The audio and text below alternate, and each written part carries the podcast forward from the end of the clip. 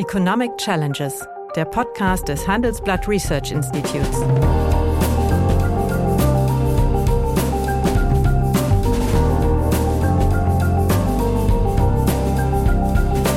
Bert Rürup, der Chefökonom des Handelsblatts, diskutiert mit Michael Hüter, dem Direktor des Instituts der deutschen Wirtschaft, wöchentlich aktuelle wirtschaftliche Herausforderungen für Deutschland wie für die Weltwirtschaft.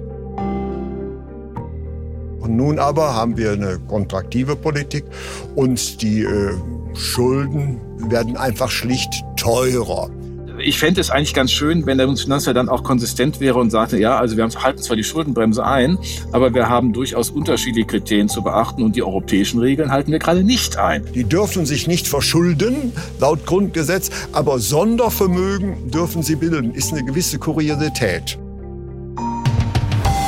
Hallo, meine Damen und Herren. Hallo, lieber Michael. Hallo, lieber Bert.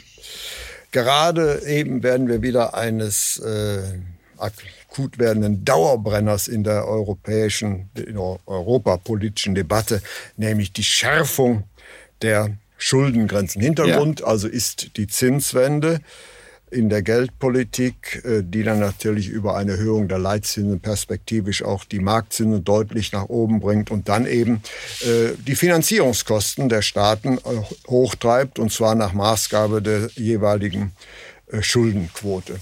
Und deswegen wird ja auch, und nicht nur deswegen, aber auch deswegen wird ja in der EU jetzt wieder einmal über eine Schärfung dieser Schuldenregeln diskutiert. Und diese Schuldenregeln wurden ja im Rahmen des am 7.2.1992 äh, scharf gestellten Maastricht-Vertrags mhm. äh, geschärft. Damals gab es zwölf Staaten noch. Und da steht drin, dass also die Schuldenstandsquote 60 Prozent nicht überschreiten kann und soll und die Defizitquote nicht drei Prozent.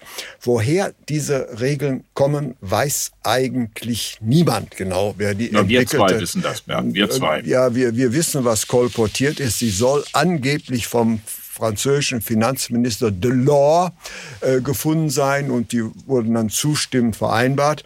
Aber die Logik dahinter ist, äh, damals gab es ja zwölf äh, EWG-Staaten, die dann durch diesen Vertrag zur Europäischen Union wurden. Mhm. Und da war das, der Mittelwert der Staatsschulden war 60 Prozent der Schuldenstandsquote. Und dann hat man so ein bisschen so einen Dreisatz gemacht. Das nominale Wachstum war immer, sagen wir mal, so fünf Prozent für die Summe mhm. aller Staaten. Ja. Und wenn man das zusammenzählt, dann bedeutet das, kein Staat kann jemals über eine Schuldenstandsquote von 60 Prozent kommen, wenn bei einem nominalen Wachstum die Defizitquote drei Prozent nicht übersteigt. Das ist ein Dreisatz, der ist mathematisch richtig, aber ob ökonomisch überzeugend ist, würde ich gerne mit dir diskutieren und ich würde auch gerne mit dir diskutieren, was denn eine Alternative sein könnte, ja. für die sich ja immer Herr Lindner scharf macht, aber nie sagt, was er will. Ja, ähm, natürlich ist das äh, eine politische Setzung, aber wie das mit politischen Setzungen so ist, ähm, Institutionen, und das ist dann eine Institution, ja. eine Regel, äh, entfalten dann ihre eigene Wirkung, ihre disziplinierende Wirkung. Ich meine, man kann ja auch an bestimmten Verkehrsregeln Zweifel haben, dass die sinnvoll sind und trotzdem werden sie durchgeführt, ja. weil sich alle mal darauf verständigt haben. Und ähm, insofern ist die eine Frage, soll man lange über die ökonomischen Sinnhaftigkeit dieser Regel nachdenken. Du hast sie skizziert. Ich würde sagen, das ist die eine Debatte. Das ist immer wieder schön. Auf der anderen Seite müssen wir fragen, was wirkt letztlich? Also was ist politisch bedeutsam in der Europäischen Währungsunion? Denn wir müssen ja auch nochmal dran erinnern, wir reden über die Fiskalregeln ja nur deshalb, weil wir eine vergemeinschaftete Geldpolitik haben und weiterhin teilsouveräne Finanzpolitiken, die machen können im Prinzip, was sie wollen. Und die Heterogenität und, der Gemeinschaft ist ja unendlich größer genau, geworden. Also es ist ja kein optimaler Währungsraum, wie man das in der ökonomischen Theorie beschreibt. Und das war ja damals die Diskussion. Und das hat ja dann dazu geführt, dass als Theo Weigel Bundesfinanzminister war 1997, er äh, diesen Stabilitäts- und Wachstumspakt hat durchsetzen können, der die Regeln und die Sanktionsmechanismen nochmal verstärkt hat und nochmal geschärft hat. Und äh, dann guckt man sich dann an, was ist passiert. Und ähm, die letzte, also ich will noch mal eins sagen, das ist ja heute ein Thema, wo wir ja viel, sagen wir mal, blutarmes Zeug erzählen müssen. Ich muss das mal so sagen. Also es ist ja ein bisschen wenig sexy, aber es ist halt aktuell und deswegen ist es, glaube ich, für unsere Hörer auch wichtig. Ja. Aber es muss halt ein bisschen um Verständnis geworben werden, dass es ein bisschen hölzern ist. Ich will nur auf einen Punkt zunächst hinweisen. Wir haben ja mit der zunehmenden Erfahrung in der Wirkung eben auch natürlich angepasst. Also es gab 2005 eine erste Verordnung, die hat dazu geführt, dass man äh, gesagt hat, nee, ihr müsst auch, ähm, wenn im Aufschwung die Lage gut ist, mehr tun, tun. und nicht nur, wenn es schlecht wird. Also ihr müsst vorher schon dran denken, also so eine Art präventive Perspektive. Und äh, was passiert, wenn man abgewichen ist von dem Grenzwert, beispielsweise 60 Prozent, mhm. wie kommt man zurück? Zweite Reform war das sogenannte Sixpack 2011. Ne, wurde festgestellt, mhm. vor der Finanzkrise haben die äh, Länder nichts gemacht, um fiskalische Puffer aufzubauen. Dann kam die Krise, dann war man überfordert. Was hat man gemacht? Als europäische Semester eingeführt. Und dann kam aber Na, ein schöner Aufschwung und damit war alles wieder in Ordnung. Ja, aber ich will sagen, die Ideen, deswegen ja. führe ich das nur an, die dann dis oder was dann in die Regeln reinkam, dass man auch eine Ausgabenregel reingenommen hat. Mhm. Das ist ja die erste Reformperspektive, die man dann auch weiter diskutieren bis heute. Soll man besser auf die Dynamik der Ausgaben des Staates achten als auf sein Defizit. Und wenn man das tut, die Ausgaben im Blick zu nehmen, soll deren Dynamik gemessen werden an der Dynamik des Produktionspotenzials. Wenn man hohe Schuldenstände hat, dann soll man mit den Ausgaben dahinter bleiben. Also diese Ausgabenregel ist damals schon reingekommen. Dann hat man den Stabi-Pakt geschärft, hat gesagt, ja, es war doch falsch. Die Schuldenquote dilatorisch zu behandeln, zweitrangig zu behandeln, weil sie einfach die, das Vermächtnis früherer Finanzpolitik zum Ausdruck bringt. Und drittens hat man makroökonomische Überwachung eingeführt mit 14 Indikatoren, mhm. so einer Art Scoreboard. Nächste Reform war zwei Jahre später das Tupac. Da hat man gesagt, wir machen jetzt gemeinsam Zeitplan, also Haushaltsplanungen müssen in den Mitgliedstaaten parallel laufen.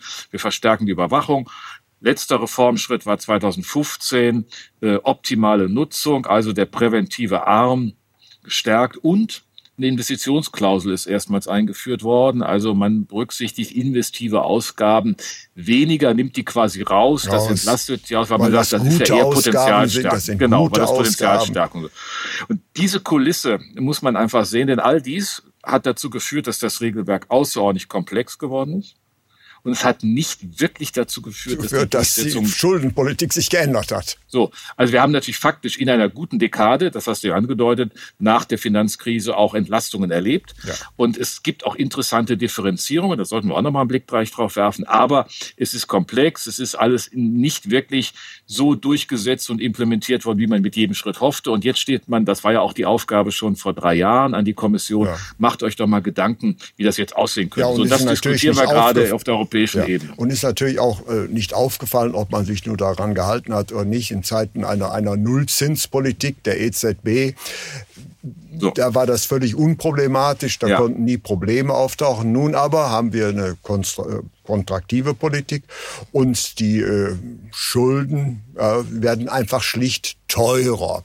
Und mhm. das ist ja also letztlich das, das äh, entscheidende Problem, dass natürlich mit einem wachsenden wir, Schuldendienst die sogenannte Resilienz mhm. äh, der Haushaltswirtschaft also beeinträchtigt werden kann. Richtig. Wenn das aber die Logik ist, dass wir die Widerstandsfähigkeit von Staaten gegen Zinsschocks oder auch gegen, ja, das wird in Europa nicht mehr so wichtig, aber anderen Staaten mhm. Angriffen von Investoren äh, stärken will, dann müsste man doch eigentlich auf eine andere Idee kommen, als den Schuldenstand zu nehmen.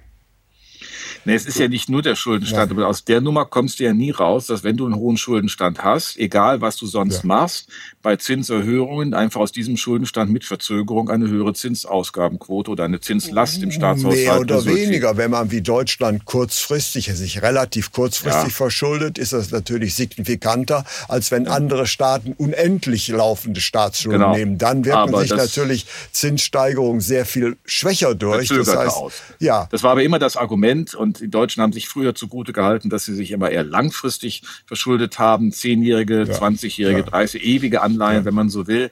Ähm, das ist in anderen Ländern auch nicht anders. Trotzdem gibt es ja immer auch kurzfristige Bedarfe. Also mhm. es ist schon so, der Schuldenstand führt natürlich zu einem Struktureffekt in, im mhm. äh, jeweiligen Staatshaushalt. Und insofern ist das schon ein Thema. Die eigentlich spannende Frage ist, ähm, wie sieht es denn wirklich mit der Resilienz aus? Du hast mhm. das eben angedeutet. Äh, dass man jetzt Zweifel haben kann. Und dann wird in Deutschland immer so gesagt, ja, ja, klar, das ist dann irgendwie die ganze Truppe der Südländer, die, die dann schwierig dasteht. Und, äh, das, aber das, das kommt natürlich dran, woran messe ich Resilienz? Ja, genau. Und die kann ja, man doch eigentlich nur an der Zinssteuerquote messen. Genau, an der Zinssteuerquote, das ist eine Möglichkeit, äh, denn dann sieht man, ähm, wie sich die Belastungen sozusagen spiegeln in dem, aus, den, aus der Struktur. Aber wir haben mal äh, im IW eine Studie gemacht vor kurzem und, sich, und uns die Südländer angeschaut. Also Griechenland, Italien, Portugal, Spanien, haben wir auch Frankreich dazu genommen. Und haben drei Szenarien gerechnet und gesagt, also was passiert, wenn die Entwicklung, die äh, 20, äh, für 2026 der IMF prognostiziert, wenn man die fortschreibt. Erstes Szenario, also relativ gute Verstetigung der aktuellen Entwicklung. Zweitens haben wir gesagt, was passiert, wenn die Länder zurückfallen auf den Pfad, der bis zur Pandemie galt, also 2016 bis 19 verstetigt in die Zukunft. Oder was passiert, wenn die, wenn sowas wieder reinkommt wie die Finanzkrise, hat man also Jahr 2012 bis 2019 genommen. Und das Interessante ist, dass die von den üblichen Verdächtigen halt nicht alle gleichermaßen ähm, labil sind. Also Frankreich ist eigentlich das größere Problem. Hm. Du siehst bei keinem, ja auch beim günstigsten Szenario, keine Entlastung im Bereich der Schuldenquote und damit auch der Frage, was für Zinsbelastungen auf die Steuerausgabe, auf die Steuereinnahmen zukommen. Du siehst es auch nicht bei Spanien, äh, bei Italien auch nicht, aber bei Portugal und Griechenland. Hm. Und das ist ganz interessant. Das heißt, es gibt auch eine Differenzierung dieser Länder. Äh, Griechenland würde in beiden günstigeren Szenarien eine deutliche Reduktion der Schuldenstandsquote erleben auf äh, 140, 165 äh, auf das BIP bezogen. In Portugal 105 oder 74 sogar. Ähm, und in den drei anderen, Italien, Spanien, Frankreich, sieht es halt anders aus. Und ich glaube, das macht ein bisschen die Konfliktlage auch deutlich. Die eigentliche Erwartung, die wir mal haben, der ganze Süden ist irgendwie mühsam. Nee, das ist so schon nicht. mal nicht richtig. Das, das ist eine wichtige Aussage, die man mal machen muss. Also nicht genau. alle Südländer äh, sind, äh, sagen wir mal, labil, vorsichtig formuliert, finanziert. Genau. Ja, und, und Frankreich würden wir gar nicht äh, aus der klassischen Sicht als Südland begreifen, aber wir müssen aber, sehen. Aber die haben Probleme. Äh, genau, die haben, die haben äh, Probleme und die sind auch bisher nicht gelöst aus den Reformen, ähm, die ähm, Macron. Äh, Macron auf den Weg gebracht hat. Und wenn man auch mal Italien anschaut, ist auch nochmal ein interessanter Punkt. Die Italiener haben relativ viel bei Rentenreformen gemacht. Das ist ja nicht so, ja. dass der, der Druck aufs Alter Genau, ja. und Italien hat natürlich von einer noch geringeren Geburtenrate als in Deutschland, die etwas über eins nur liegt, noch einen höheren äh, Struktureffekt über die Alterung der mhm. Bevölkerung. Ist alles gemacht worden. Nur wenn man sich mal anschaut, was sie alle nicht hingekriegt haben, dann ist es eine höhere Erwerbsbeteiligung. Das heißt, mehr Menschen in Arbeit zu bringen und über diese mehr Menschen in Arbeit eine breitere Finanzierungsbasis des Staates Das gilt im Übrigen auch für Deutschland. Dass wir haben ein, einen sehr tollen Beschäftigungsaufbau, ja. aber das Arbeitsvolumen stagniert seit Jahren. Das Arbeitsvolumen, aber ja, das aber ist doch die entscheidende Größe ja, das ist nicht mehr rückläufig, es steigt leicht an, aber entscheidend ist schon, dass mehr, trotzdem mehr Menschen, es verteilt sich auf mehr Menschen, was äh, an Wertschöpfung stattfindet. Wir haben äh, von äh, unter 70 Prozent Erwerbsbeteiligung mhm. vor 20 Jahren jetzt 80 Prozent der 20 bis ja. 64-Jährigen und das führt in der Summe pro Kopf zu einem höheren äh, Steueraufkommen, als wir es früher lange Jahre hatten und das ist aus meiner Sicht der wesentliche Entlastungsgrund, äh, den wir mhm. für die, oder als Begründung für die Entlastung im Staat Staatshaushalt erlebt haben. Das ist in Frankreich sogar nicht zu sehen, das ist aber auch in, vor allem in Italien nicht zu sehen, die immer noch eine sehr, sehr geringe Erwerbsbeteiligung mit mhm. 65 Prozent haben. Das muss man alles mit betrachten. So, und das ist das, diese Kulisse, das wollten wir ja nur ein bisschen beleuchten. Die, die Komplexität, also ist, den einfachen Weg gibt's nicht. So, und es gibt auch nicht die einfachen Regeln. Ich meine, es gibt jetzt so ein äh, dreiseitiges Papier, das auch als Non-Paper beschrieben wird. Ja, deswegen kann man ja auch jeder nicht. ja, genau, das ist ein Non-Paper, das jeder hat. Ähm, und die Frage, wo geht das hin? Was will Lindner? Lindner äh, wirbt für eine stärkere Begrenzung der Ausgaben, also eigentlich eine Ausgabenregel. Mhm. Ähm, und dann soll äh, das Wachstum der Nettoausgaben ähm, oder Nettoprimärausgaben, also ohne Zinsverpflichtung, ähm, mit einer gewissen Marge hinter dem Potenzialwachstum bleiben. Du kommst aus einer Nummer nie raus. Wir wissen ja eigentlich gar nicht, was das Potenzialwachstum, Potenzialwachstum ist. ist. Ja. Und vor allen Dingen, aber was wir wissen, es sinkt deutlich. Es sinkt, es ja, sinkt und das ja. würde bedeuten, dass hier sich natürlich erhebliche Anstrengungen für die Länder ergeben, ähm, damit dann auch umgehen zu können. Das ist schon, ist schon eine äh, beachtliche Herausforderung. Man kann aber auch mal sagen, und das ist auch, glaube ich, nicht äh, so öffentlich wahrgenommen, es geht ja nicht um ein komplett neues Design der Fiskalregeln, sondern es geht eigentlich darum, vereinfachen, transparenter machen, verlässlicher machen ja, und vor allen Dingen verbindlicher machen. Verbindlicher ja, ver machen. verlässlicher und verbindlicher und bestimmte Learnings aufzunehmen. Also ist es nicht doch besser, mehr auf die Ausgaben zu gucken, als nur auf Defizit und Schuldenstand? Da hatten wir schon gerade durch. Das ist der eine Punkt. Ähm, das andere, äh, wie geht man mit den Investitionsausgaben um? Das ist ja ganz interessant in diesem Papier hier. Diesen, äh, das wird zwar nicht als Forderung äh, tituliert, aber die in Anreize für zukunftsorientierte Investitionen sollen im, im äh, Fiskalregelwerk reflektiert werden. Das ist eher, äh, auch gar nicht so öffentlich diskutiert worden, eher eine Öffnung eigentlich. Ja, dass man, wenn man eher eine, ein hoher eine, Teil dieser Investitionen hat, darf man also mehr machen. Genau, so, weil im, und eigentlich, das finde ich deshalb so interessant, weil ja immer so getan wird, als gäbe es das Problem nicht. Also wenn du bestimmte Kollegen in Deutschland fragst, die da die großen ähm, Anhänger und Begründer der Schuldenregel, der Schuldenbremse sind, dann sagen die, ist alles kein Problem äh, mit den Investitionen.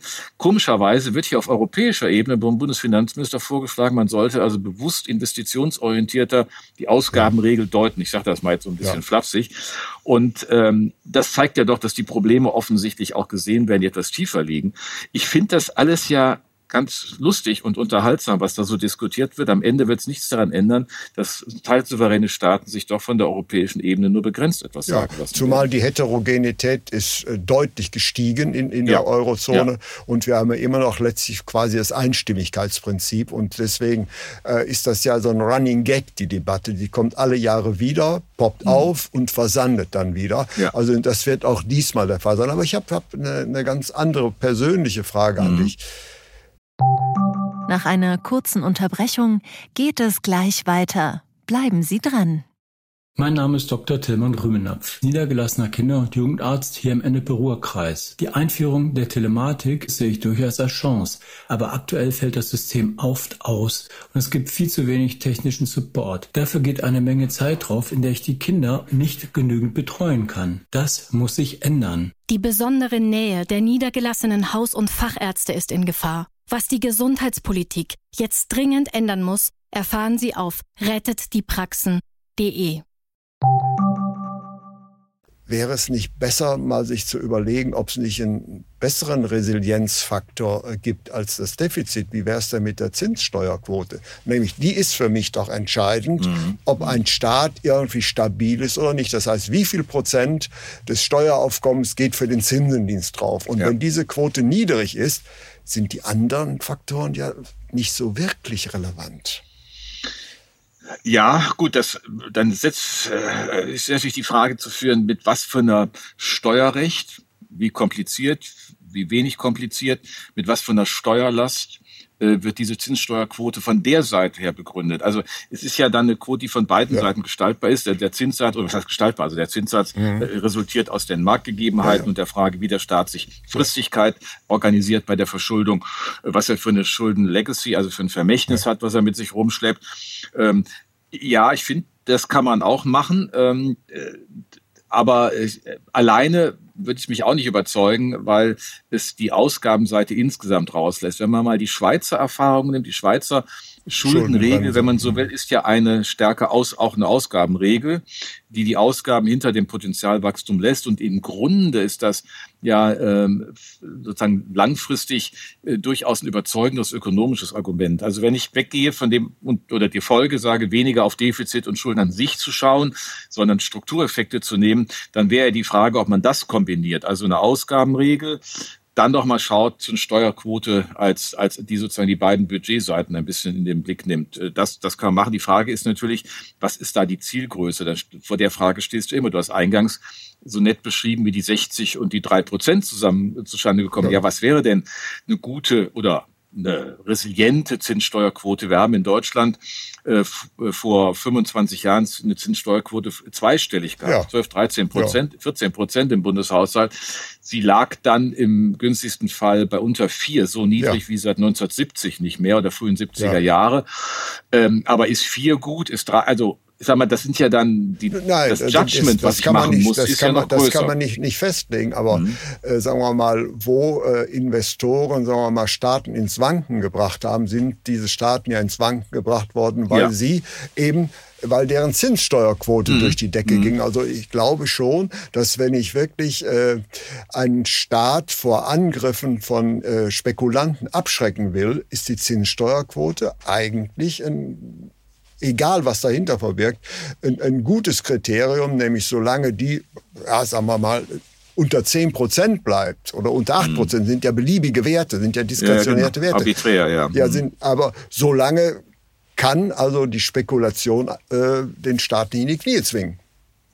Ja, das kannst du aber natürlich bei einer Ausgabenquote, die sich am Potenzialwachstum orientiert, auch argumentieren. Ein Staat, der äh, sozusagen mit etablierten Strukturen fährt, Bereitstellung öffentlicher Güter organisiert ähm, und das macht mit einer Ausgabenquote, die irgendwie relativ stabil äh, und, und deren Dynamik unterhalb der Dynamik des Potenzialwachstums bleibt, kann auch nie in so eine Klemme kommen. Also insofern argumentieren beide Indikatoren durchaus, würde ich sagen, in die gleiche Richtung. Ähm, aber äh, es ist ja auch in Ordnung, dass man, mhm. dass man vielleicht mehr in diese Richtung geht. Und faktisch, das sollte man wirklich nochmal betonen, ist es ja auch in den ganzen Reformbewegungen auch so gewesen. Man hat über die äh, von mir skizzierten Schritte eine Ausgabenregel eingeführt, man hat mhm. eine Investitionsklausel eingeführt.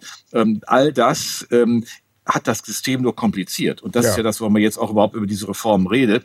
Ich wollte noch mal einen Punkt allerdings auch anführen. Ich finde das ja auch immer deshalb so unterhaltsam, was der Bundesfinanzminister macht, weil er naja, ich sag mal, nicht ganz konsistent ist, um es mal zurückhaltend zu formulieren. Er betont ja immer, die Schuldenbremse gilt. Aber das, was er beispielsweise für dieses Jahr vorhat mit den äh, Fonds, mit den, ja, Sondervermögen, Stabilisierungsfonds, Klima, Transformationsfonds, ja, Sondervermögen, Bundeswehr, das wird ja im Rahmen der VGR nach den faktischen Budgets in den jeweiligen Jahren beziehungsweise der Finanzstatistik ja. ähm, dem Jahr zugerechnet komplett. Aber auf jeden Fall kann man da mal sagen, dass wir in diesem Jahr äh, die, die Maastricht-Regel von drei Prozent reißen. Also ich sag mal, äh, aber locker. Ich fände, ich fände es eigentlich ganz schön, wenn der Bundesfinanzminister dann auch konsistent wäre und sagte, ja, also wir haben, halten zwar die Schuldenbremse ein, aber wir haben durchaus unterschiedliche Kriterien zu beachten und die europäischen Regeln halten wir gerade nicht ein. Ja, also dich, äh, das wird immer so die Reformdiskussion wird so geführt, als seien wir permanent die einzig Disziplinierten. Ja. Und das sollte man immer auch mal wieder darauf hinweisen. Aber warum so macht sich dann Lindner gerade wieder stark für eine Schärfung äh, dieser äh, seltsamen äh, 60 und 3 Prozent Regeln? Naja, meinst, also, meinst du, es ist nur, nur ein, ein Nebelwerfen, ein Ablenkmanöver? Nee, ich würde nicht sagen Ablenkmanöver. Ich glaube, er hat einfach gesehen, für die Profilierung seiner, seines Amtes und seiner politischen Botschaft ist der Bezug auf keine Schulden machen sozusagen zentral. Ähm, dahinter kommt dann noch ein bisschen ähm, Steuerentlastung. Gott sei Dank ist ja die kalte Progression bereinigt worden zum Jahresbeginn. Aber aus meiner Sicht scheint das ein, ein Profilierungsthema zu sein. Wenn das so ist, muss ich das durchziehen. Und das ist an seiner Stelle mhm. dann durchaus konsequent. Nur, dann sollte man argumentativ auch diese beiden großen Lücken, die er hat, nämlich A, Maastricht nicht einzuhalten und B, mit den Sondervermögen etwas in der Vielfalt und äh, zu machen, für die er noch nicht mal eine Systematik anbietet. Also ich meine, das muss man ja auch mal sagen. Ähm, es sind ja alle irgendwie dabei. Ich meine, schau dir die Bundesländer an. Jedes Bundesland hat irgendwelche Macht ja aus der Pandemie. Die machen ja auch Sondervermögen Vermögen. Die, so. die dürfen sich nicht verschulden, laut ja. Grundgesetz, aber Sondervermögen dürfen sie bilden. Ist eine so. gewisse Kuriosität. Ja, und noch kurioser ist, dass die gleichen Bundesländer dann aber parteipolitisch bei der Klage gegen die Bundesregierung dabei sind, das Geld aus der, ähm, für den Klima- und Transformationsfonds umzubetten, ja. was aus der Pandemie nicht genutzt wurde. Man sieht, wir sind hier schon in einem Regelwerk, das auch auf deutscher Seite, also unsere Schuldenbremsenstruktur nicht wirklich ähm, beachtet ähm, wird. ohne Probleme ist, sagen wir es mal ja, so. Ja, ja und, äh. Und, und, und dann äh, werden Ab äh, Ausweichreaktionen organisiert, dann macht man es hier rum und darum. Also ich glaube, es geht eher auf der europäischen Ebene noch mal darum zu sagen, wir müssen der Finanzpolitik Rahmen geben, sonst beutet mhm. sie die Geldpolitik aus und die fiskalische Dominanz der Geldpolitik wollen wir nicht. Das kann ja auch nicht Ziel der Geldpolitik mhm. sein. Es ist interessant zu beobachten, dass die Geldpolitik das jetzt ja auch sehr konsequent macht. Wir haben diese Woche einen Zinsschritt. Äh, also insofern sind wir da in einer äh, durchaus äh, der deutlichen Kursänderung der Geldpolitik seit Gott sei Dank äh, zu spät, aber Gott sei Dank seit einem halben Jahr. Jetzt ist sie vielleicht, jetzt über, will ich mal sagen, muss sie langsam aufpassen, nicht übertreibt. Aber äh, bisher gibt es die fiskalische Dominanz nicht. Äh, denn alle haben immer gesagt, das wird schon deshalb nicht stattfinden, weil die Südländer das Problem sind. Die Südländer sind aber gar nicht so das Problem. Und jetzt muss man gucken, wie man das nach vorne irgendwie sinnvoll hinkriegt mit diesen Fiskalregeln. Ähm, einfach und ähm, mit einer etwas anderen Logik. Da wäre ich, das ist, ja. glaube ich, auch dein Thema sein. Ja. Dann lass uns mal über die Ausgabenregeln das nach vorne schieben. Also ich äh, gehe davon aus, dass man irgendwie einen Kompromiss finden mhm. wird aber wir in drei Jahren das gleiche Thema noch einmal mit dem gleichen ja. unbefriedigenden Ausgang diskutieren werden. Herzlichen Dank für heute. Ich danke dir. Ja, meine Damen und Herren, wenn Ihnen die Gespräche, die wir führen über ökonomische Themen gefallen, dann habe ich dann noch ein neues Angebot für Sie, was Sie interessieren könnte. Nämlich mehr aktuelle Wirtschaftsinformationen finden Sie unter handelsblatt.com slash global und natürlich in den einschlägigen Hinweisen in meinem wöchentlichen Newsletter der Chefökonom. Liebe Hörerinnen und Hörer, wenn Sie Lob, Kritik oder Themenwünsche haben, dann schreiben Sie uns doch gerne oder schicken Sie uns eine Sprachnachricht an chefökonom@handelsblatt-research.com. Die Adresse finden Sie auch in der Folgenbeschreibung.